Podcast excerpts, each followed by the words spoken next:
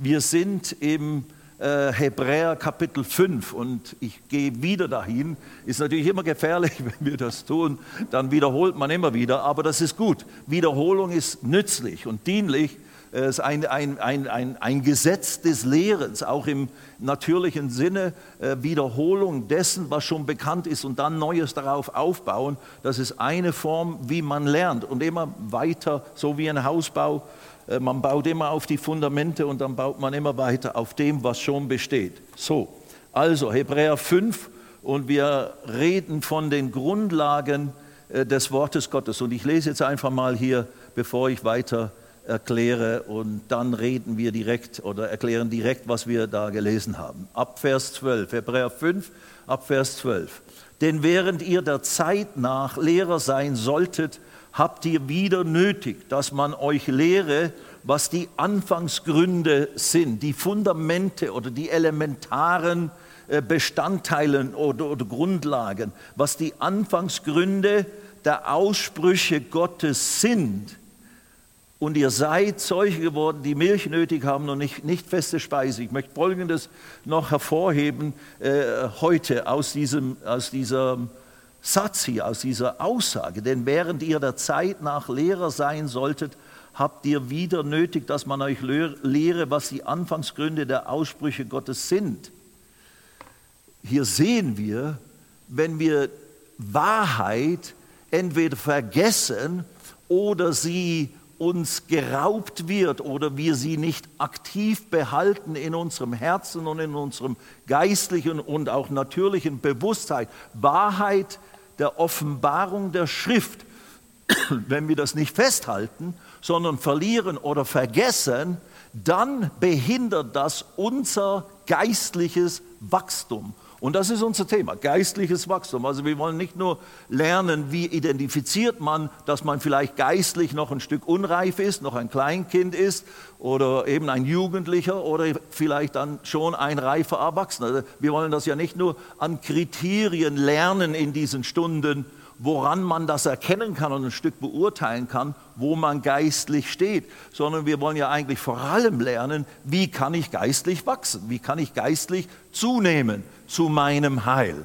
Und da lernen wir davon, der Schreiber hier des Hebräerbriefs schilt oder, äh, soll ich sagen, ermahnt die Hebräer, diese ganze Gruppe von jüdischen Christen im Wesentlichen, äh, äh, ermahnt er oder, oder weist er darauf hin, dass eigentlich solltet ihr schon viel weiter sein, aber ihr habt gewisse Anfangslehren, gewisse Grundwahrheiten habt ihr vergessen oder sind euch ein Stück entfallen. Und im ganz praktischen Sinn haben wir letztes Mal schon kurz gesagt, äh, die, diese hebräischen Christen hier, und das sehen wir dann auch später, gehen wir in den Galaterbrief, die sind tatsächlich, haben einen Hang gehabt, hier wieder zu den alten jüdischen Ritualen und Gesetzlichkeiten zurückzukehren. Und eben, wir müssen ein bisschen nachsichtig sein. Das kann leicht passieren, weil das war ja eine Revolution. Das, die Tatsache, dass Jesus, der Messias, jetzt gekommen ist und alles sich verändert hat, ein ganz neues geistliches Zeitalter begonnen hat, wofür die Juden alte äh, Wahrheiten und Gesetzmäßigkeiten, die immer galten, plötzlich nicht mehr dieselbe Bedeutung hatten. Das, das mussten sie erst alles zuerst richtig lernen.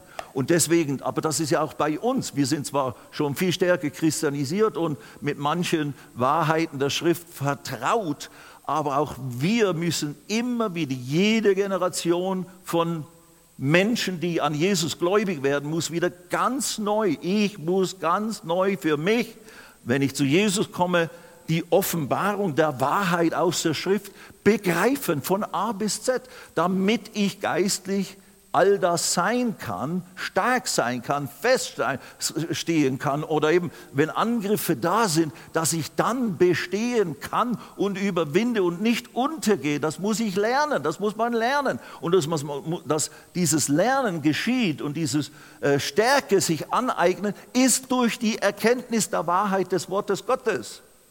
Also deswegen ist, ist Lehre der Schrift, ist stu, persönliches Studium, persönliches Bibellesen, persönliches Dranbleiben, ist, ist so elementar wichtig als Grundlage für geistliches Wachstum. Genauso wie tägliches Essen und Trinken äh, im, im, im täglichen normalen Leben wesentliche, elementare Grundbestandteile sind, wie wir wachsen im natürlichen Sinne. Wenn wir da vernachlässigen oder wenn wir da das Falsche äh, reinholen, äh, äh, oder, oder, oder, Dinge, die nicht gesund sind, also im Bild, dann wäre das Irrlehre, falsch verstehen, dann schadet uns das, dann behindert das unsere gesunde Entwicklung und unsere Widerstandskraft. Also deswegen ist Thema geistliches Wachstum und wie geschieht das und wie kann ich das gewährleisten, dass ich das erlebe, ist absolut wichtig. Und dann eben gilt es natürlich nicht nur das zu wissen, okay, jetzt wissen wir das, und jetzt muss ich es anfangen zu praktizieren. Erst dann kommt ja der Segen. Also weiter. Denn während ihr der Zeit nach Lehrer sein solltet, habt ihr wieder nötig, dass man euch lehre, was die Anfangsgründe der Aussprüche Gottes sind. Und ihr seid solche geworden, die Milch nötig haben und nicht feste Speisen. Das ist natürlich ein Bild und er spricht praktisch diese, diese Anfangsgründe, diese Grundwahrheiten des Glaubens an das Evangelium, des Glaubens an Jesus Christus werden wir gleich dann auch alles feststellen. Das ist die Grundlage für starkes Wachstum, für stark werden, für starke Fundamente haben und dann gut wachsen können. Ich muss begreifen, was diese Grundlagenlehre, was diese Anfangsaussprüche Gottes sind. Und da geht es wirklich ganz primär hier im Neuen Testament um den Glauben an Jesus Christus, um den Glauben an das Evangelium, um, um, um das Verständnis dessen, wer Jesus ist und was er getan hat. Lasst uns weiterlesen, wir schauen das alles noch genauer an. Äh, der, äh, ihr seid solche geworden, die Milch nötig haben und nicht feste Speisen. Das ist eben natürlich ein Bild, einem Baby oder einem Kleinkind gibt man Milch und nicht feste Speise äh, und Dinge, die es noch nicht beißen kann, weil es noch gar keine Zähne hat oder zu wenig äh, oder weil es noch nicht verstoffwechseln kann und so weiter und so fort. Denn jeder, der noch Milch, Vers 13, denn jeder, der noch Milch genießt oder noch der Milch äh, ich, ich, genieße auch noch Milch. Ich bin jetzt ein über 70-jähriger Milchtrinker. Äh, äh, ich habe früher viel Milch getrunken, schon mein ganzes Leben lang, auch in meiner Jugend als, als Athlet und so weiter habe ich viel Milch getrunken. Aber ich trinke es immer noch gerne. Nicht mehr ganz so viel wie früher, aber ich bin immer noch ein Milchtrinker. Und so deswegen, ich bin auch glücklich, dass jetzt ich nicht deswegen ein großes Baby bin, nur weil ich natürliche Milch trinke. Es ist ja nur ein Bild. Also Milch trinken als solches ist nicht schadhaft, das ist gesund. Aber tatsächlich, man sollte als Erwachsener nicht mal ganz so viel Milch trinken, wie Kleinkinder oder Kinder das tun. Aber nun gut, denn jeder, der noch Milch genießt, ist richtiger Rede unkundig, ist also diese Elberfelder Übersetzung, wie ich es euch letztes Mal schon äh, erklärt habe, ist richtiger Rede unkundig und das ist richtig übersetzt, aber es ist nur eine Variation der Bedeutung dieser Aussage hier. Kann, also mit anderen Worten könnte man sagen, ist richtiger Rede unkundig, kann noch nicht richtig reden. Er ist eben ein Kleinkind, er ist ein Unmündiger. Er kann erst brabbeln und babbeln und vielleicht ein paar Worte äh, nach, äh, äh nachsprechen etc. Aber kann noch nicht re vernünftig reden und argumentieren, weil er einfach noch unmündig ist. Es ist keine Schande, ein Kleinkind zu sein, sei es im natürlichen oder sei es auch äh, im geistlichen Sinne. Wenn man eben noch jung ist in Christus, ist man halt noch unerfahren äh, äh, im Reden, im richtigen Reden. Aber ich gebe euch jetzt nochmals diese äh, Übersetzungsmöglichkeiten oder was eigentlich vielleicht die richtigere Wiedergabe oder zumindest auch richtige Wiedergabe dieser Aussage vom Griechischen her ist. Da, da unterschiedliche Übersetzungen, ich muss jetzt nicht mehr sagen, wer es so übersetzt, aber äh, äh, man könnte auch übersetzen, dieses, was hier heißt, ist richtige Rede unkundig, ist unerfahren im Wort der Gerechtigkeit, ist unerfahren im Wort der Gerechtigkeit. Oder die englische Übersetzung King James ist ungelehrt im Wort der Gerechtigkeit. Oder Menge versteht sich noch nicht auf das Wort der Gerechtigkeit. Er ist ein unmündiges Kind. Er versteht sich noch nicht auf das Wort oder die Lehre von der Gerechtigkeit. oder die neue evangelistische Übersetzung noch einmal, er ist nicht in der Lage, die Lehre von der Gerechtigkeit Gottes zu begreifen. Ein geistlich Unmündiger, mit anderen Worten, wird hier gesagt, das ist ein wesentliches Kriterium. Ein geistlich Unmündiger, ein geistlich noch nicht Erwachsener in Christus hat noch nicht begriffen, was die Lehre der Gerechtigkeit Gottes ist. Und das werden wir jetzt gleich anschauen, genauer. Wir haben das letztes Mal schon begonnen, aber noch nicht fertig gemacht. Wir werden jetzt anschauen, was diese Lehre der Gerechtigkeit Gottes denn ist und beinhaltet, woraus die besteht. Und es ist ganz wichtig, dass jeder von uns das begreift, weil wenn du das nicht begreifst, dann bist du ja einer, der genau hier äh, zu finden ist, ein Unmündiger weil du nicht begreifst, was die Lehre der Gerechtigkeit Gottes ist. Wovon redet der Paulus oder der Schreiber hier denn, wenn er diese Bezeichnung nennt? Ja, das ist ganz elementar wichtig, dass wir begreifen, was ist denn die Gerechtigkeit Gottes oder die Lehre von der Gerechtigkeit Gottes. Was ist denn das? Weil wenn, wenn wir, erst wenn ich das begriffen habe von Herzen und mich damit identifizieren kann und verstehe, was gemeint ist und darin lebe, dann habe ich die Grundlage, das Fundament gelegt, dass ich dann ein Leben als ein neuer Mensch wirklich in, in, in Reife beginnen kann zu leben. Vers 13 noch, die feste Speise aber ist für Erwachsene, die infolge der Gewöhnung geübte Sinne haben zur Unterscheidung des Guten wie auch des Bösen. Das ist eine wunderschöne Beschreibung eines geistlich reifen Menschen der eben durch Gewöhnung, also durch im Wort bleiben, in der Wahrheit bleiben und in Gewöhnung, in Dauerhaftigkeit er hat das angefangen einzuüben. Das Wort Gottes ist, ist ein Teil von ihm geworden. Er ist gewohnt, mit dem Wort Gottes umzugehen und er, er ist gewohnt, das Wort Gottes auch richtig zu verstehen. Er hat durch Gewöhnung, durch Zeit, Dauer und Einstudieren, durch Einüben, hat er geübte Sinn, hat er seinen Sinn, sein Denksinn und ein geistliches Verständnis ist gereift und das hat er erneuert.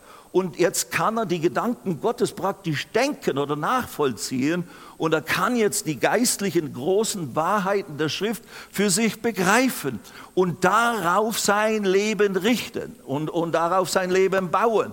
Und es ist eben nicht nur die Lehre, er weiß, es ist nicht nur die Lehre meiner Gemeinde, wo ich vielleicht Mitglied bin oder wo ich äh, zu Hause bin, sondern es ist die Wahrheit des Wortes Gottes.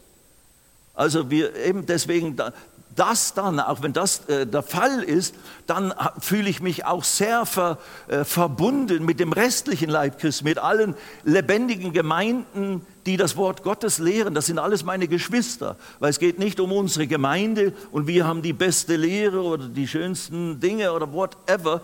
Das ist alles noch sehr menschlich und ist nicht böse oder schlimm, wenn man seine Gemeinde mag und das, was hier gelehrt und was die Brüder und Schwestern, die in der Leitung äh, äh, Dienste tun, wenn die geliebt und gemocht werden. Das ist natürlich schön und gut und richtig. Tut das auch weiterhin bitte so.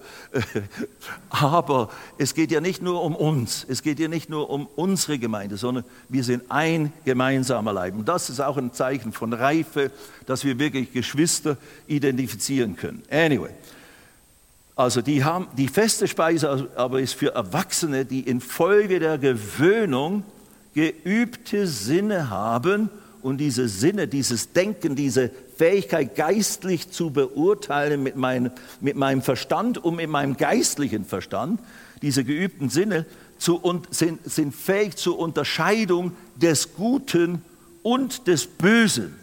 Und das ist ganz klar des Guten, was der Wille Gottes ist, und des Bösen, was eben nicht dem Willen Gottes gemäß ist. Also nicht nur moralisch Gutes und Böses, sondern ganz grundsätzlich gesprochen ich kann unter, als Erwachsener, als Reifer in Christus, als jemand, der, der feststeht in der Wahrheit der, der, des, des Neuen Testamentes, der, der, der neuen Geburt, des Glaubens an Jesus, der ist fähig tatsächlich in seinem Leben ganz grundsätzlich immer wieder zu unterscheiden, wo geht es jetzt weiter? Was ist jetzt der Wille Gottes und was ist jetzt nicht der Wille Gottes? Was muss ich zulassen? Wogegen muss ich stehen? Und so weiter und so fort. In allen Belangen des menschlichen Lebens. Da können wir jetzt nicht weiter ausbauen, aber das ist ein reifer Christ. Das ist ein Vater oder eine Mutter in Christus, die fest gegründet ist und die nicht, wie es im Epheser 4 heißt, die nicht von jedem Wind der Lehre hin und her getrieben wird und, und, und nicht ein- und ausweist, wenn jetzt äh, diese Dinge kommen, ist das jetzt von Gott oder ist es nicht von Gott? Und gut, manchmal ist es nicht immer ganz so einfach, gleich sofort alles äh, zu unterscheiden, was ist jetzt göttlich und was nicht. Das, das, da gibt es natürlich auch Bereiche, die, wo man auch nicht immer so schnell immer gleich alles weiß, wenn es nicht eindeutig vom Wort wiedergegeben ist. Aber hier geht es um grundsätzliche Dinge, wo wir den Willen Gottes anfangen kennenzulernen. Okay, jetzt gehen wir weiter. Das ist jetzt alles ein Stück schnelle Wiederholung gewesen. Und wir haben vor allem festgestellt, also geistliches Wachstum oder geistliche Reife ist abhängig von unserem Erkennen der Wahrheit des Wortes Gottes. Und wenn du dich heute geistlich unreifer oder schwächer fühlst, dann sei getröstet durch die Tatsache, durch das Wort Gottes, sei es gehört, sei es durch eine Predigt gehört und aufgenommen, sei es durch eigenes Lesen und Studieren, sei es durch ein gutes Buch, was die, was die Schrift gut lehrt oder ein Thema der Schrift gut vermittelt. Dadurch kannst du deine, dein vielleicht Gefühl oder dein Empfinden von Schwäche, von Mangel kannst du aufbauen und stärken. Das ist doch positiv. Und ich sage, know, man könnte ja in unserer Zeit äh, wirklich, naja, recht depressiv werden, wenn man es zulassen würde. Und, und, und, und selbst die Kinder, und ich habe ja jetzt auch Jetzt rede ich auch von meinen Enkelkindern wie der Pastor John, weil das ist immer das Schönste. Enkelkinder sind tatsächlich das Herrlichste, was es gibt irgendwie. Also nebst der Frau natürlich, die ist natürlich, die erste ist ja klar. Und der Herr sowieso. Aber dann kommen gleich die Enkel. Die eigenen Kinder sind dann schon hinter den Enkeln. Nein, nein, die lieben wir, wir lieben sie alle gleich. In dem sie, aber es ist halt doch ein besonderes Gefühl für Enkelkinder. Und, äh, und selbst unsere Enkelkinder sind richtige Schulkinder. Die eine ist jetzt in der ersten Klasse und die ältere, die Tali, ist jetzt in der vierten Klasse. Und das schlägt den richtig, also besonders der größeren, das schlägt die richtig drauf. Also das möchte der, der Teufel, sage ich jetzt mal, weil letztlich ist es immer der, der hinter diesen negativen Dingen steckt, der möchte diese Kids richtig fertig machen und, und richtig unter Druck setzen. Und dann gibt es natürlich auch unterschiedliche Typusse, auch unter uns, ja, als Erwachsene, aber natürlich auch unter Kindern. Manche sind sensibler als andere und nehmen, empfinden manche Dinge schwerer und stärker als andere, die das ein bisschen nonchalanter nehmen. Die Jungs sind meistens so, vielleicht könnte man sagen, aber auch da gibt es ja empfindsame Kids und wenn du dann ständig mit Maske rumlaufen musst und alles ist immer irgendwie eingeschränkt und alles ist immer nicht, äh, und jetzt auch Christkindlmarkt, ist alles abgesagt und so weiter. Ja. Das, das, da hat unsere Große, äh, hat richtig geweint vor dem Tag darüber, dass, dass das jetzt in Nürnberg alles zu ist und so weiter. Und dass sie nicht zum Christkindlmarkt gehen können etc. You know, also das sind Umstände, die, die könnten einem schon richtig aufdrücken. Und dann diese Zeit, Herbst, finstere Zeit, alles wird dunkel, nass, kalt. Oh, da, da ist das Gemüt, ganz auch für natürliche Menschen oder auch, auch für mich, da ist das Gemüt tendiert, da äh, schwerer zu atmen, sage ich jetzt mal. Oder die, mit den Dingen ein bisschen, äh, das kann mehr drücken. Wir, eben, bin ein gestandener Mann, ich lasse mich davon natürlich nicht mehr beeinflussen, aber trotzdem im Sommer, wenn es schön ist und warm ist, und ist alles irgendwie easy. Aber natürlich, wenn da schlimme Dinge passieren, ist es auch dann nicht mehr easy. Also, also das Leben ist voll mit Herausforderungen. Damit wir mit diesen Herausforderungen in einer Weise umgehen können, dass wir doch im Sieg leben, doch trotz der Herausforderung, trotz dieser unmöglichen Situation, dass es trotzdem weitergehen kann mit Gottes Hilfe, Dazu hat Gott uns sein, sein wunderbares Wort.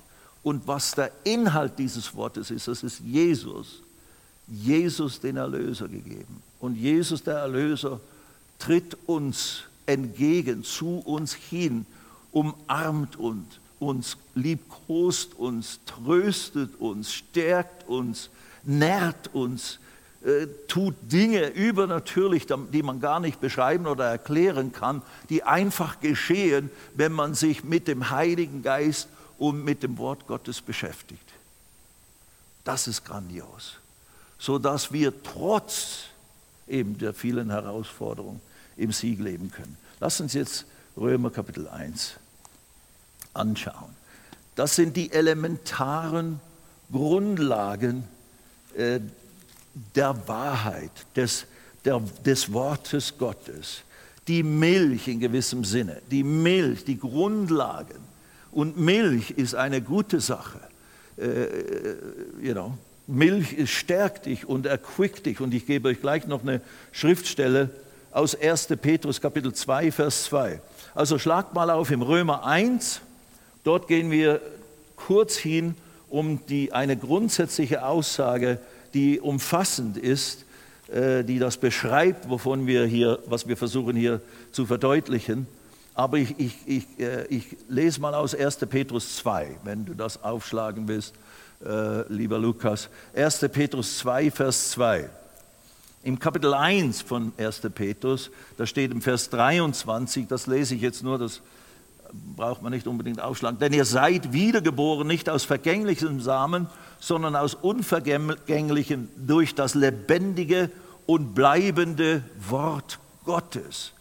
Eine große Aussage. Wir sind wiedergeboren durch den Heiligen Geist, aber der, der Same, der, der göttliche Same, der uns zu einer neuen Schöpfung gemacht hat in unserem Geist, das war das Evangelium von Jesus Christus. Das war das Wort Gottes, das wir gehört haben über Jesus, dass er der Erlöser, der Retter ist und der Herr sein möchte in deinem Leben. Und wenn du dich ihm öffnest und das, was er für dich getan hat, äh, annimmst und ihn einlädst zu deinem Retter und Herrn in dein Leben, dann wirst du, dann kommt der Same des Evangeliums, der Same dieser wunderbaren Botschaft kommt in dich hinein, oder dieses Wort kommt in dich hinein, wie ein Same, Spora ist das griechische Wort, wie ein göttlicher Same, der in sich das Leben Gottes beinhaltet und all die Elemente, all die Chromosomen Gottes beinhaltet, die in dir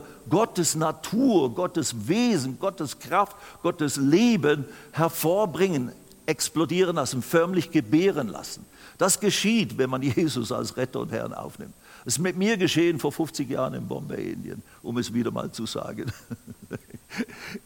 ohne zu wissen, was, da, was da geschah, ohne zu begreifen, was ich heute lehren kann darüber, was dieser Vorgang war, geschah das. Ich habe das Evangelium gehört, von Jesus gehört und dass ich ihn, wenn, wenn ich das täte, dann würde etwas Neues beginnen und Gott würde mir vergeben und so weiter und so fort. Ich tat es und es geschah.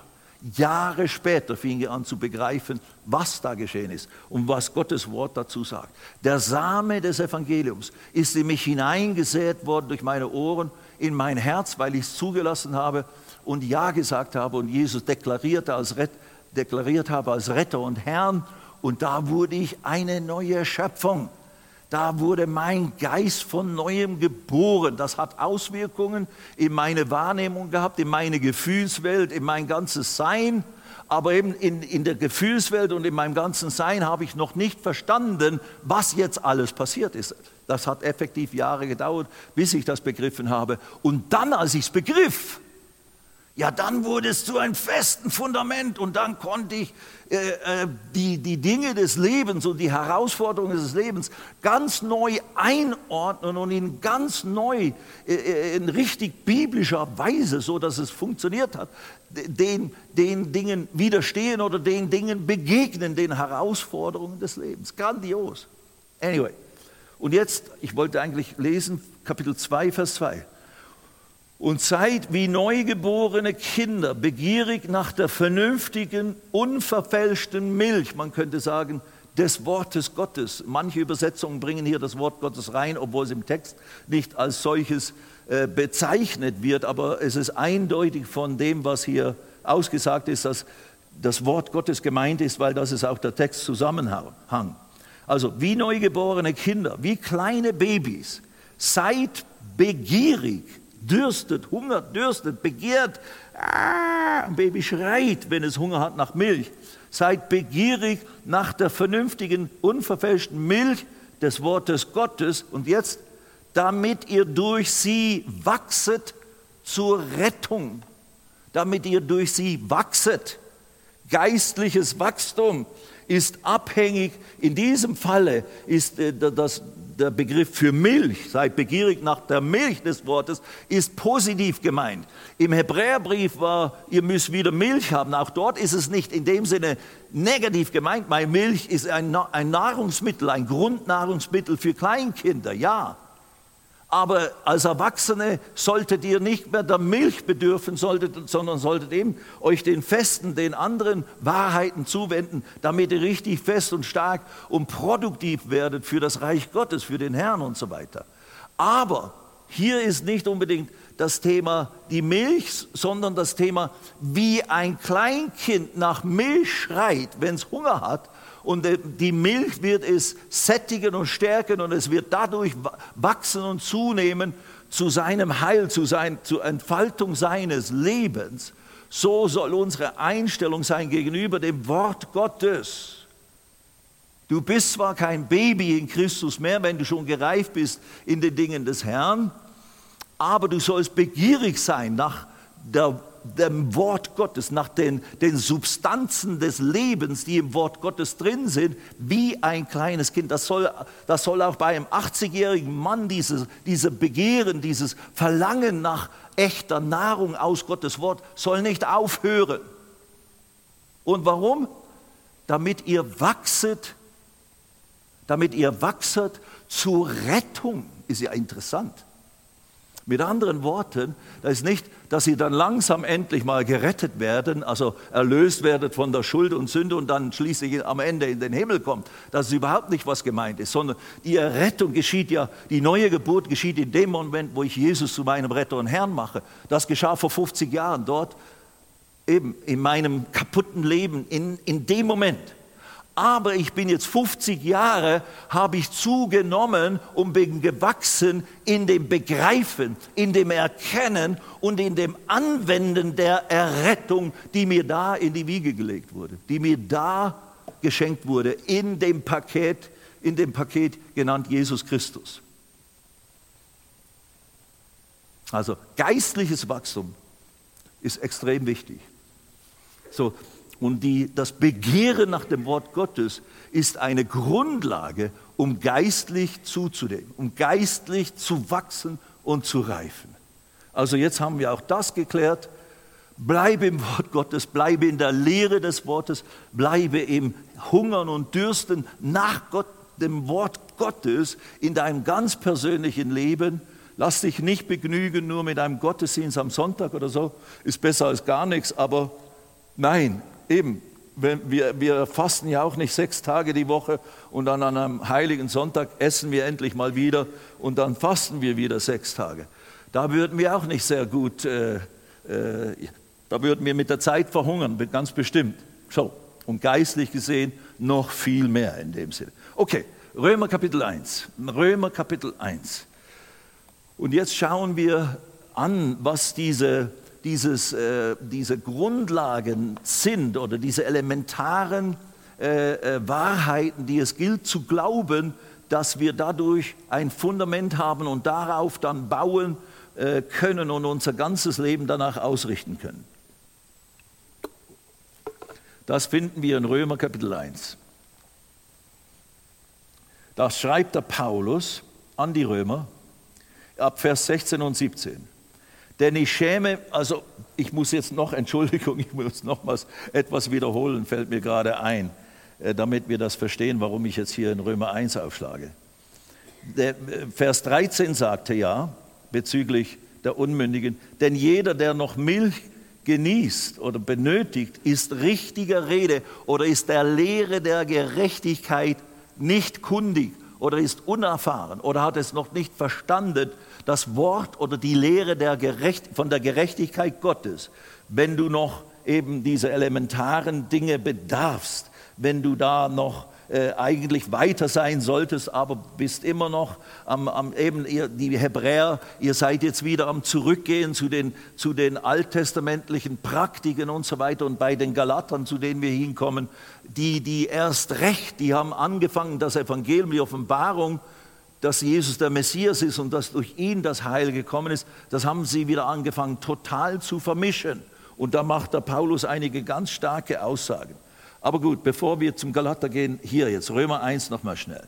Denn ich schäme mich des Evangeliums nicht, ist es doch Gottes Kraft zur Rettung oder zum Heil, Soteria, jedem Glaubenden, sowohl dem Juden zuerst als auch dem Griechen. Also das Evangelium von Jesus Christus ist Gottes Kraft. Was ist das Evangelium von Jesus Christus? Wer Jesus ist und was er getan hat. Das ist das Evangelium von Christus. Schauen wir gleich noch ein paar Belege an. Äh, von anderen Schriften. Sowohl dem Juden zuerst als auch dem Griechen. Vers 17. Jetzt kommt praktisch die Erklärung, warum das Evangelium von Jesus Christus, die Botschaft, der Bericht über Jesus, wer er ist und was er getan hat, warum das Gottes Kraft zur Rettung ist für alle Menschen. Da heißt es nämlich Vers 17, denn, denn, da ist praktisch die Erklärung, denn, weil denn Gottes Gerechtigkeit, aha, da haben wir diesen Begriff, diesen sonderbaren Begriff, den ich auch jahrelang nicht begriffen habe, was damit gemeint ist. Da, denn Gottes Gerechtigkeit wird darin geoffenbart. Aus Glauben zu Glauben. Oder die, die kommt aus Glauben, die Gerechtigkeit Gottes, die aus Glauben kommt und in gewissem Sinne zu mehr Glauben führt. Denn Gottes Gerechtigkeit wird darin, worin im Evangelium von Jesus Christus wird Gottes Gerechtigkeit geoffenbart, aus Glauben zu Glauben, wie geschrieben steht, der Gerechte aber wird aus Glauben leben. Also der Lebensstil eines wiedergeborenen Menschen, der, das, das ist nämlich, was gemeint ist mit dem Begriff die Gerechtigkeit Gottes, ist, sind zwei Hauptbedeutungen. Einerseits ist es der Begriff für den gläubigen Menschen, der an Jesus gläubig geworden ist, der wird zur Gottes Gerechtigkeit, der wird zur Gerechtigkeit Gottes. Das ist eine Bezeichnung eines wiedergeborenen Christen in Bezug auf seinen geistlichen Zustand. Mein geistlicher Zustand, wenn ich Jesus aufnehme als Retter und Herrn vor 50 Jahren, da wurde ich zur Gerechtigkeit Gottes. Sie kommt die, aus Glauben, die kam aus Glauben zu mir, diese Gerechtigkeit Gottes. Was heißt das? Dazu habe ich, jetzt habe ich ganz vergessen, mein Buch wieder mitzubringen. Die neue Schöpfung, dieses Studienbuch, da, da ist das das ganze Thema durch das ganze Buch mit über 160 Seiten. Gottes Gerechtigkeit, ich bin Gottes Gerechtigkeit geworden, bedeutet, mein Geist durch die Neuschöpfung, durch die neue Geburt, als ich Jesus zum Retter und Herrn machte, wurde mein Geist völlig umgewandelt, neu geschaffen eine neue Schöpfung, etwas noch nie dagewesenes. Und der Zustand, der geistliche Zustand, die geistliche Qualität meines wiedergeborenen menschlichen Geistes ist jetzt von Gott genannt Gerechtigkeit Gottes. Bedeutet sündlos, rein und heilig, wie Gott rein und heilig ist. 2. Korinther 5, 21 ist eine gute Erklärung dazu. Denn er hat den, der von keiner Sünde wusste, die Rede ist von Jesus, hat den, der von keiner Sünde wusste, für uns zur Sünde gemacht. Mit unserer Sünde wurde Jesus identifiziert, eins gemacht, hat den, der von keiner Sünde wusste, für uns zur Sünde gemacht. Mit meiner Sünde damit ich, nachdem er mit meiner Sünde zur Sünde gemacht wurde und Gottes gerechtes Gericht darüber getragen und erduldet hat, damit ich daraus als Gerechtigkeit Gottes, damit wir Gottes Gerechtigkeit würden in ihm. Ich bin jetzt Gottes Gerechtigkeit. Ich bin jetzt der Gerechte vor Gott, nicht aus Werken. Sonst würde man ja, ja, das wäre ja höchste Form von geistlichem Hochmut, aber das ist ja überhaupt eben genau nicht, was die Rede ist. Und genau das ist das Problem bei den Juden gewesen. Die dachten, wir müssen immer noch gewisse Dinge tun aus dem alten, ehrwürdigen Gesetz, das mit hinübernehmen in das neue Leben mit, durch den Glauben an Jesus, wo wir durch ihn gerechtfertigt werden. Aber es reicht nicht aus, nur an Jesus zu glauben, zur Sündenvergebung und zur Rechtfertigung vor Gott. Wir müssen eben noch Beschneidung haben, wir müssen noch gewisse Gesetze und gewisse Dinge einhalten. Das werden wir gleich anschauen, was das alles war. Wahnsinn. Aber eben, im Evangelium wird Gottes Gerechtigkeit geoffenbart. Aus Glauben, das, das bezieht sich auf uns. Wir aus Glauben an Jesus Christus werden wir zur Gerechtigkeit Gottes. Ich muss es lesen, das ist ein Riesenthema natürlich, worüber wir drei Seminare halten können, aber das machen wir jetzt hier in ein paar Minuten. Vers, Vers 21 im Kapitel 3 vom Römerbrief, nur zwei Seiten rüber. Jetzt aber ist ohne Gesetz Gottes Gerechtigkeit Sag mal Gottes Gerechtigkeit. Er ist unerfahren in der Lehre von der Gerechtigkeit Gottes, Gottes Gerechtigkeit. Jetzt aber ist ohne Gesetz Gottes Gerechtigkeit geoffenbart worden, bezeugt durch das Gesetz und die Propheten. Gottes Gerechtigkeit aber durch Glauben an Jesus Christus für alle, die glauben. Denn es ist kein Unterschied, denn alle haben gesündigt und erlangen nicht die Herrlichkeit Gottes und werden umsonst gerechtfertigt durch seine Gnade, durch die Erlösung, die in Christus Jesus ist. Du bist, wenn, wenn, wenn Paulus schreibt hier, darin im Evangelium wird die Gerechtigkeit Gottes geoffenbart, die aus Glauben kommt, dann ist die Rede von dir. Im Evangelium wirst du offenbart wie du jetzt Gerechtigkeit Gottes geworden bist, wie du jetzt vor Gott völlig in Ordnung gekommen bist, wie Gott dir vergeben hat, dich gerechtfertigt, gerecht gesprochen hat und dich segnen kann, jetzt, wie wenn du nie gesündigt hättest, Letizia. Halleluja. Und wenn du so viel auf dem Kerbholz hast wie ich, obwohl ich eigentlich immer nur Friede wollte, aber ich stellte fest, ich bin ein elender Sünder. Ja, das hat mich Jahre gebraucht zu begreifen, weil ich es auch jahrelang nicht richtig gelehrt wurde. Und jahrelang habe ich mich fertig gemacht, genau in dem gelebt, was dann die, die Rede ist zu den Galatern und, und auch zu den Hebräern. Ich war lange unmündig, unnötigerweise, aber ich habe nicht begriffen, dass mir schon längst alles vergeben ist, dass ich schon längst Gerechtigkeit Gottes geworden bin und das bin und dass das eine elementare Wahrheit ist, auf dem ich mein ganzes Leben bauen und stehen kann. Ich habe buchstäblich äh, äh, gedacht, eine Phase gehabt, äh, wo, wo zum Beispiel Jakobus 4, Vers 7, das Gebet, ich glaube, die, die Bibelstelle, das Gebet des Gerechten vermag viel, wenn es ernstlich ist, Luther, Luther Übersetzung. Das Gebet des Gerechten vermag viel, wenn es ernstlich ist. Ich habe buchstäblich gedacht, ich kann dieses Gebet nicht beten. Ich kann das Gebet des Gerechten nicht beten. Also mit anderen Worten, mein Gebet hat keine große Effektivität, hat keine große Wirkung hat keine große, setzt keine große Kraft frei in seiner Wirkung. Warum? Weil ich bin doch nicht der Gerechte, hallo? Ich bin doch ein elender Sünder. Ich bin doch absolut nicht okay, obwohl ich geeifert habe. Ich war okay, aber ich habe es nicht gewusst. Ich habe geeifert, dem Herrn zu gefallen und, und ihm zu dienen. Ich hatte nichts zu verlieren, als ich zu Jesus kam, nur zu gewinnen. Wirklich wahr. Das ist nicht nur schön ge gesagt, sondern es ist tatsächlich so gewesen. Und deswegen habe ich geheifert für den Herrn. Aber ich fühlte mich nach sieben Jahren gläubigen Nachfolger Jesu und leidenschaftlicher Nachfolger, fühlte ich mich verdammter als am Anfang. Ich hatte zu viel falsche Lehre gehört und zu viel falsch interpretiert, was ich selber studiert und gelesen habe und nicht gute äh, Hilfe bekommen habe, das richtig zu verstehen.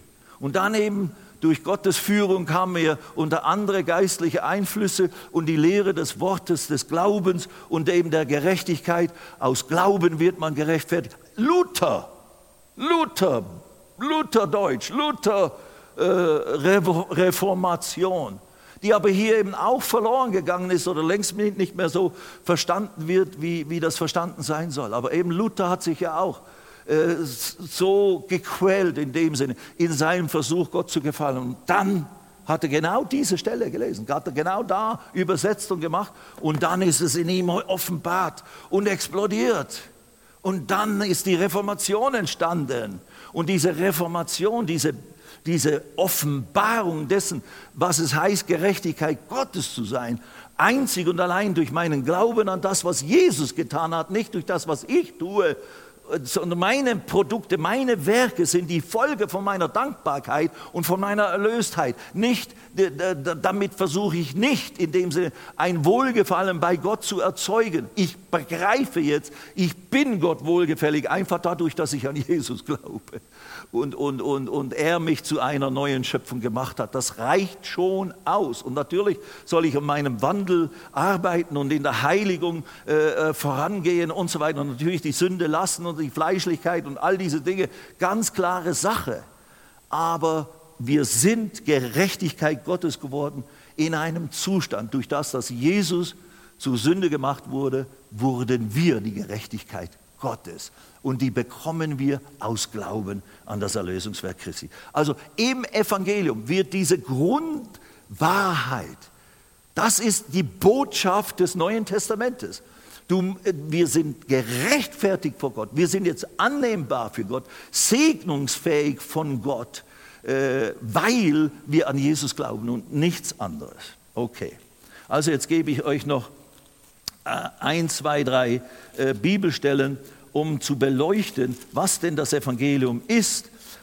Ich, ich sage es immer so, es ist, wer Jesus ist und was er getan hat. Paulus sagt es im 1. Korinther Kapitel 15 so, da kannst du richtig sagen, aufgrund der, des Wortes Gottes, hier ist die Beschreibung des Evangeliums, Kapitel 15, 1. Korintherbrief, Vers 1, ich tue euch aber Brüder und Schwestern das Evangelium kund.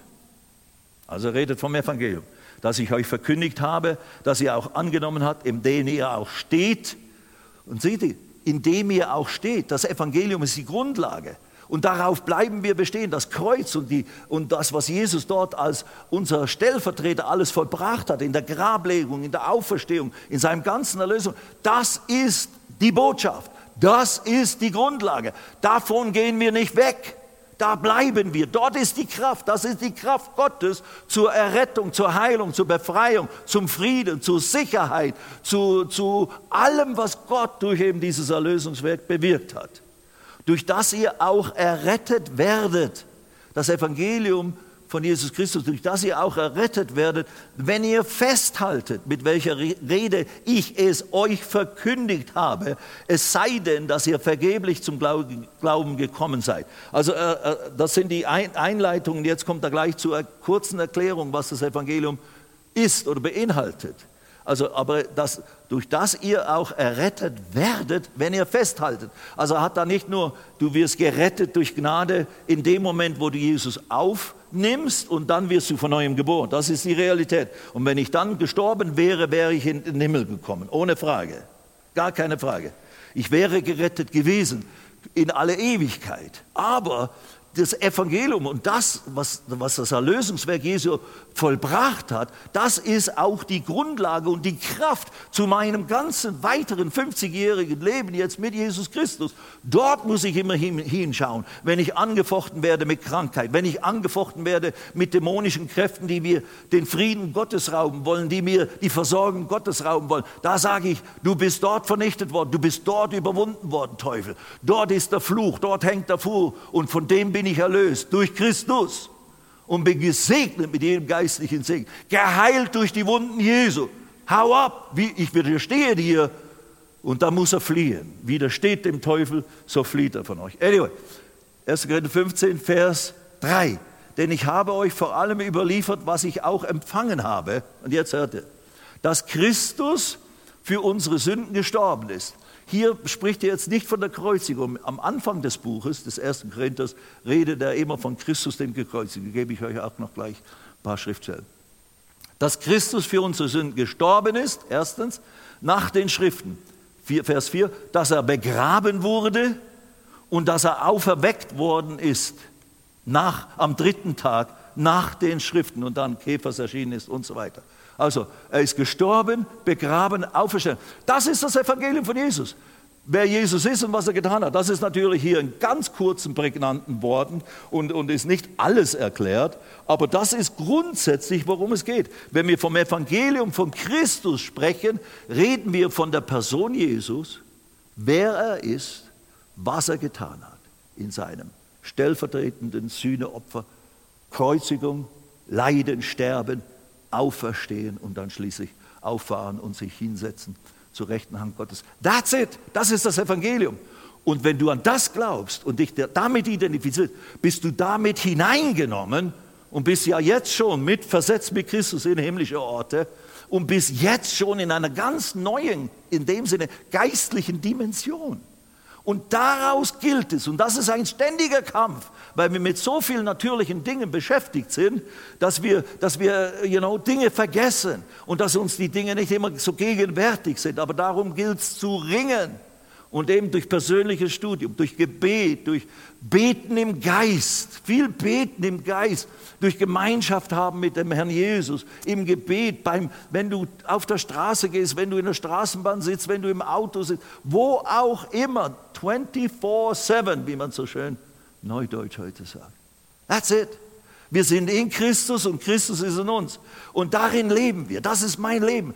Christus ist mein Leben, hat Paulus gesagt. Sterben ist mein Gewinn. Nun lebe nicht mehr ich, Galater 2,20. Nun nicht, lebe nicht mehr ich, sondern Christus lebt in mir. also ich werde dominiert von dem Christus, der Innewohnung des Heiligen Geistes. Und er ist praktisch der Repräsentant Jesu Christi bei mir, der Repräsentant des Vaters. Das hat ja Jesus gesagt. Ich muss gehen, damit der andere, der andere Parakletos, Tröster, Beistand, Helfer und so weiter, kommen kann. Der wird bei euch sein und wird in euch sein. Okay, also Evangelium. Das Evangelium handelt von Christus und was er getan hat. Lasst noch ein paar Aussagen im Kapitel 1, 1. Korintherbrief zur Erklärung, was ist das Evangelium? Denn Christus hat mich nicht ausgesandt, Vers 17, denn Christus hat mich nicht ausgesandt zu taufen, sondern das Evangelium zu verkündigen, nicht in Redeweisheit, damit nicht das Kreuz Christi zunichte gemacht werde. Vers 18, denn das Wort vom Kreuz ist denen, die verloren gehen, Torheit. Uns aber, die wir errettet werden, ist es Gottes Kraft. Das Wort vom Kreuz die, das, das Wort vom Kreuz ist das Evangelium. Die Rede von dem, was das bedeutet und was da geschah am Kreuz von Golgatha. Da hängt dein Fluch, da hängt deine Sünde, da wurdest du bestraft von Gott. Aber in Christus, er muss dich nicht, du bist rausgenommen aus dem Gericht. Halleluja! Um jetzt nur noch gesegnet zu werden. Jetzt musst du aber lernen zu glauben für den Segen, weil der Teufel will dir jetzt den, Segen streitig machen, wenn er dich nicht davon abhalten konnte, zu Christus zu kommen, ins Reich Gottes zu kommen, will er dir jetzt den Segen nicht geben. So, dem musst du jetzt, da musst du drum ringen, ey.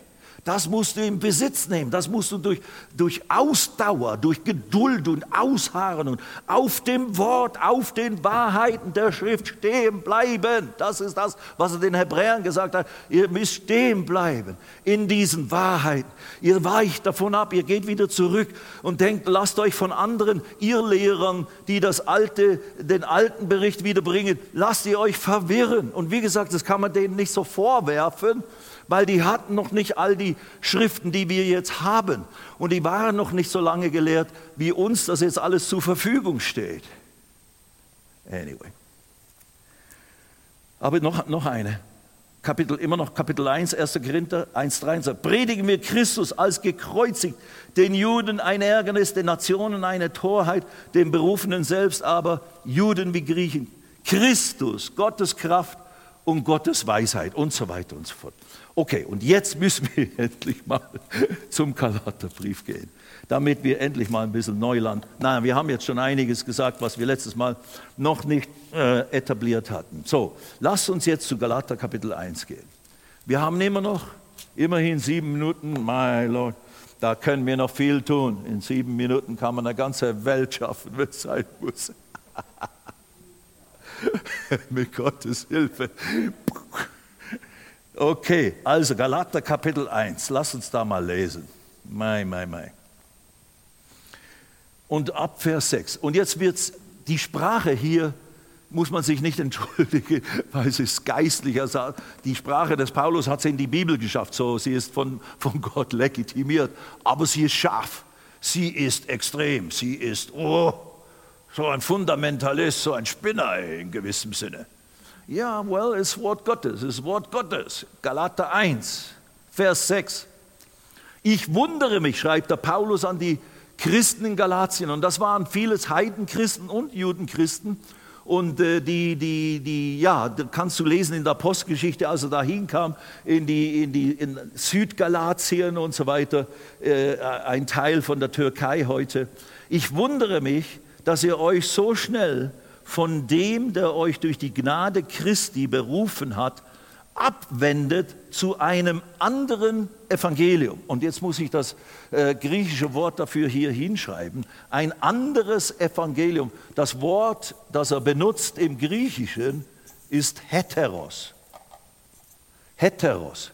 Zu einem anderen Evangelium. Dann sagt er im nächsten Satz, wo es doch kein anderes Evangelium, wo es doch kein anderes gibt, Einige verwirren euch nur und wollen das Evangelium des Christus umkehren. Und dieser zweite Begriff in Vers 7, der in Deutsch auch wieder einfach anderes ist, ist ein anderes Wort. Das ist das griechische Wort allos. Und natürlich ist das richtig übersetzt in Deutsch, dass, dass das beides als anders, äh, ein anderes Evangelium bezeichnet wird. Aber es ist eben keine nur eine Nuance, sondern es ist eine wichtige äh, Information, die in diesen beiden griechischen Worten vermittelt wird. Heteros, anders, das ist andersartig, bedeutet andersartig, also etwas anderes. Ich habe euch Brot gegeben und ihr habt daraus Steine gemacht, also etwas völlig anderes. Nicht nur, ich habe euch nicht nur zwei Semmeln gebracht und ihr habt drei Semmeln draus gemacht, nein, nein, ich habe euch zwei Semmeln gebracht und ihr habt fünf Steine draus gemacht. Etwas völlig anderes. Andersartig ist die Bedeutung. Heteros, andersartig. Und dann sagt er, also er, er sagt in der ersten Augen, ich wundere mich, dass ihr euch so schnell von dem, der euch durch die Gnade Christi berufen habt, abwendet zu einem völlig anderen Evangelium, einem andersartigen Evangelium. Und dann sagt er, um es zu verstärken, was er in dieser ersten Aussage meint, wo es doch kein anderes, und das ist das Wort allos, das bedeutet eben, ich habe euch zwei Brote gebracht, aber ihr habt eins dazugefügt. Das ist eine Dazufügung. Es ist verändert, in, indem ihr einen Zusatz gemacht habt. Und, und wir, wir gehen mal weiter. Äh, äh, wo es doch kein anderes gibt. Einige verwirren euch nur und wollen das Evangelium des Christus umkehren. Ich lese weiter um die scharfe Sprache zu, zu hören. Vers 8, wenn aber auch wir oder ein Engel aus dem Himmel euch etwas als Evangelium entgegen dem, ähm, ähm entgegen dem verkündigen, was wir euch als Evangelium verkündigt haben, und jetzt kommt die starke Sprache, Doppelpunkt, er sei verflucht. Das griechische Wort ist Anathema, Anathema, also Fluch über ihn oder er, er, er kommt praktisch unter dem Fluch. Man kann wohl nicht sagen, dass der Paulus hier irgendjemanden verflucht, sondern er sagt nur, so jemanden, der ist unter dem Fluch. Weil, warum? Wenn aber, wenn aber wir oder ein Engel aus dem Himmel euch etwas als Evangelium entgegen dem verkündigen, was wir euch als Evangelium verkündigt haben, und er meint, was wir euch als Evangelium am Anfang verkündigt haben, der sei verflucht. Und Vers 9, wie, wie wir früher oder gerade gesagt haben, so sage ich euch jetzt wieder, wenn jemand euch etwas als Evangelium verkündet, verkündigt entgegen dem, was ihr empfangen habt, als wir zu euch ursprünglich kamen und von Christus und ihn gekreuzigt, gestorben, begraben, auferstanden predigten, der verkündigt entgegen dem, was ihr empfangen habt, er sei verflucht. Noch einmal an der Paulus ist extrem stark. Was ist der Punkt? Was ist seine Sorge? Das werden wir dann sehen beim weiteren Studium im Galaterbrief. Wenn du zum, zu der Wahrheit, dass Jesus und sein Erlösungswerk am Kreuz von Golgatha völlig ausreichen, dass das alles ist, was Gott brauchte, um uns schuldig gewordenen Sünder vergeben zu können und uns wieder völlig segnen zu können und schließlich in den Himmel aufzunehmen, wenn du dazu, dass das Erlösungswerk Christi, sein Kreuz, sein Sterben, sein Grab legt und so weiter auferstehen, dass das nicht ausreicht, sondern, ich lese doch schnell ein paar Aussagen, die da gemacht werden. Ähm, äh, Moment, Kapitel 3, 1 bis 5 gehe ich jetzt mal. Gehe ich jetzt mal. Nein, nein, nein, vorher schon. Kapitel 2, 11 bis 16. Naja, das ist mit dem Käfer, das dauert jetzt zu lange. Und dann Vers 21. Ich mache die Gnade Gottes, ich bin im Galater Kapitel 2, Vers 21. Ich mache die Gnade Gottes nicht ungültig, denn wenn Gerechtigkeit durch Gesetz kommt, dann ist Christus umsonst gestorben. Ich gebe euch weitere. Kapitel 3, Vers 1 bis 5. O unverständige Galater, wer hat euch bezaubert, denen Jesus Christus als gekreuzigt vor Augen gemalt wurde. Nur dies will ich von euch wissen. Habt ihr den Geist, den Heiligen Geist, aus Gesetzeswerken empfangen? Also indem ihr Gesetzeswerke eingehalten habt und dann wurde ihr erfüllt mit dem Heiligen Geist, wurde neu geboren. Habt ihr den Geist aus Gesetzeswerken äh, Werken empfangen oder aus der Kunde des Glaubens? Das ist die, das Evangelium an das man glauben muss? Seid ihr so unverständig? Nachdem ihr im Geist angefangen habt, wollt ihr jetzt im Fleisch vollenden. So Großes habt ihr vergeblich erfahren, wenn es wirklich vergeblich ist. Der euch nun den Geist darreicht und Wunderwerke unter euch wirkt. Tut er es aus Gesetzeswerken oder aus der Kunde des Glaubens? Wenn wir Gesetze einhalten, wenn wir vollkommen sind in der Einhaltung des alttestamentlichen Gesetzes, des alttestamentlichen Gesetzes oder, äh, oder wie er hier dann weiter sagt im, Vers, im Kapitel 4, Verse 9 bis 11, da wird er spezifisch. Kapitel 4, Verse 9 bis 11 sagt er, Jetzt aber habt ihr Gott erkannt, vielmehr ihr seid von Gott erkannt worden.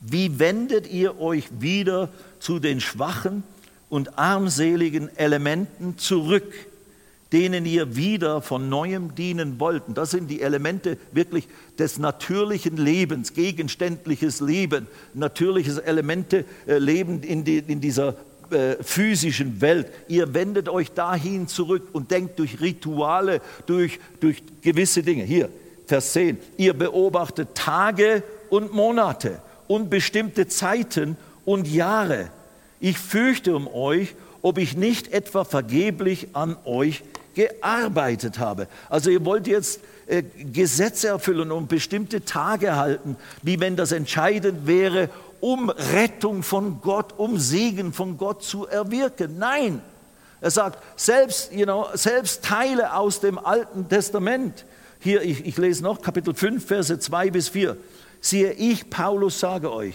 dass Christus euch nichts, nichts nützen wird, wenn ihr euch beschneiden lasst.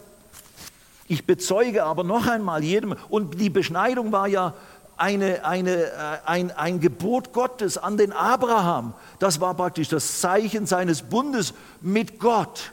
So, es war ein heiliges Teil, was den Juden als Juden identifiziert und was das ganze jüdische Volk in dem Sinne äh, als das erwählte Volk kennzeichnete und für sie im Verständnis eine Grundlage war für den Segen Gottes. Aber er argumentiert das ja mehrmals an verschiedenen Stellen über Beschneidung oder unbeschnitten sein ist eigentlich bedeutungslos vor Gott. Das war nur damals ein Zeichen des Bündnisses Abraham und er hat es im Gehorsam getan. Und weil er es auf die Anweisung Gottes hin im Gehorsam im alten Bund getan hat, hat Gott dann segnen können. Aber es war der Glaube des Abrahams, der ihm den Segen gebracht hat, nicht die Tatsache der Beschneidung. Und das war eben die Degradierung. Viele haben dann nur noch die Gesetze, die Rituale eingehalten und dachten, wir sind das Volk Gottes und, und können jetzt gesegnet werden. Nein, wenn kein Glaube an Gott da ist, eine lebendige Beziehung zu Gott, dann ist das tot, dann ist es toter Glaube, dann ist es kein Bündnis mit Gott. Und so ist es bis heute, meine Freunde. Aber lasst uns noch weiterlesen. Ich, Paulus, sage euch, dass Christus euch nichts nützen wird, wenn ihr euch beschneiden lasst. Ich bezeuge aber noch einmal jedem Menschen, der sich beschneiden lässt, dass er das ganze Gesetz zu tun schuldig ist. Ihr seid von Christus abgetrennt die ihr im Gesetz gerechtfertigt werden wollt. Ihr seid aus der Gnade gefallen. Das sind starke Worte. Also die Gnade Gottes nützt euch nichts, obwohl euch alles geschenkt ist in Christus. Wenn ihr versucht, zum Glauben an Jesus jetzt wieder zurückzukehren zu Alttestament. Und es war natürlich spezifische Reden, Rede an jüdische Christen. Und dann war noch das Problem, diese Judenchristen, die, diese Eiferer, diese Judaisten, die haben eben angefangen, das in der Gegend zu, wo Paulus evangelisiert hatte, diese Lehre reinzubringen. Und das war eine Irrlehre und das war auch nicht von den Aposteln autorisiert, dass die das tun sollten. Und deswegen der Galaterbrief, der Grund des Schreibens, weil da richtig verwirrt Verwirrung reinkam unter diese Heidenchristen. Ihr Heidenchristen müsst euch auch beschneiden lassen und noch andere Dinge tun, damit ihr wirklich Gott gefällt und im Bund Gottes seid, so wie es sein soll. Und da wurde der Paulus zornig. Und das war der Heilige Geist, der ihn zornig gemacht hat. Hallo? Und das, das, da meint er eben, selbst wenn du an Christus glaubst, aber sagst, jetzt musst du noch das dazu tun und noch das, um wirklich gerettet zu sein, dann hast du das, dieses, dieses, dieses da alles, ein Zusatz. Das bewirkt, dass das Evangelium ein völlig anderes ist, ein pervertiertes Evangelium, was gar nicht mehr Evangelium ist. Und das ist auch das Prinzip, ein wenig Sauerteig durchsäuert den ganzen Teig. So, man muss Irrlehre wirklich stoppen und falsches Denken. Heute, know, du könntest Beispiele nennen, Marienverehrung, Heiligenverehrung, Sabbat halten, solche Dinge oder irgendwie man muss noch fasten oder man muss bestimmte Befreiungsdinge durchziehen, äh, um wirklich befreit zu sein, wirklich gerettet zu sein. Und all diese Zusätze, die sind ultra gefährlich, die mögen in sich nicht eine Riesensache sein. Ich will das jetzt nicht bewerten, was ich genannt habe, was riesig oder nicht so riesig ist.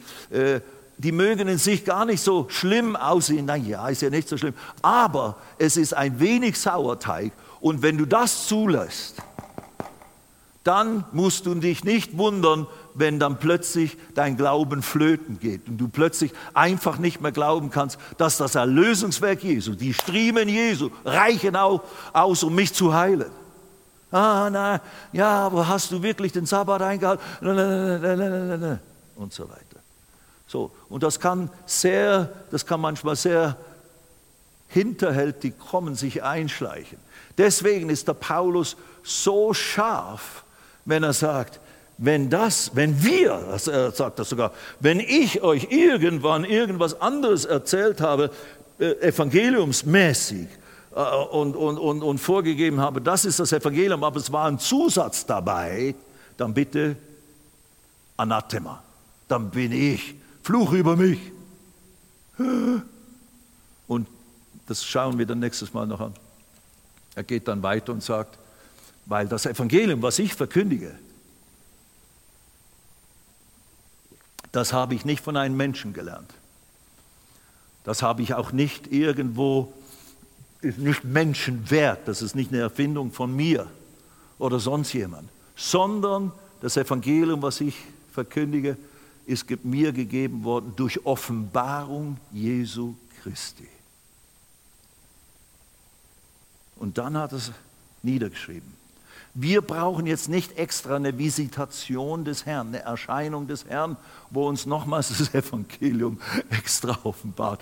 Da wird er höchstens sagen, lies Galaterbrief, lies Römerbrief, lies Korintherbriefe, lies die Schrift, lies die Offenbarung, die ich dem Paulus damals gegeben habe, bevor es das Neue Testament gab, wo es noch keiner richtig verstanden hatte.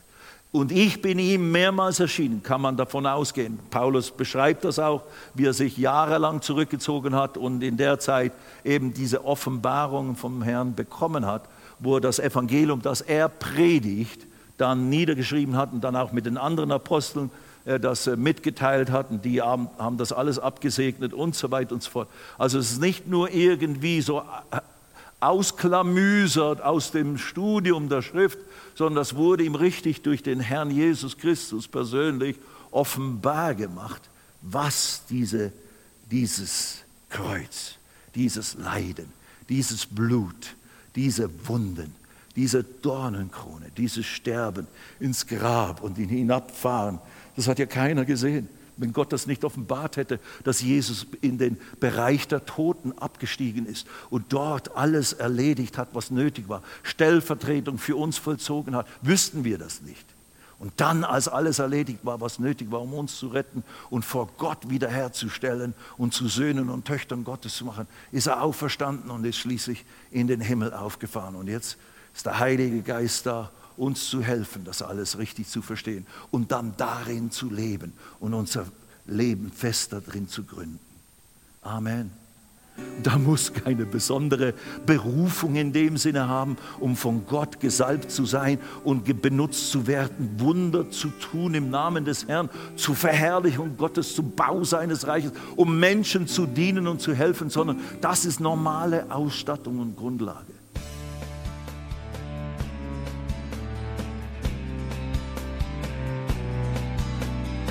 Liebe Zuhörer, das war ein Ausschnitt eines Gottesdienstes hier im Gospel Life Center. Auf unserer Website www.gospellifecenter.de können Sie die Notizen für diese und andere Predigten nachlesen und sich über die Arbeit von Gospel Life Center informieren. Wir wünschen Ihnen Gottes Segen.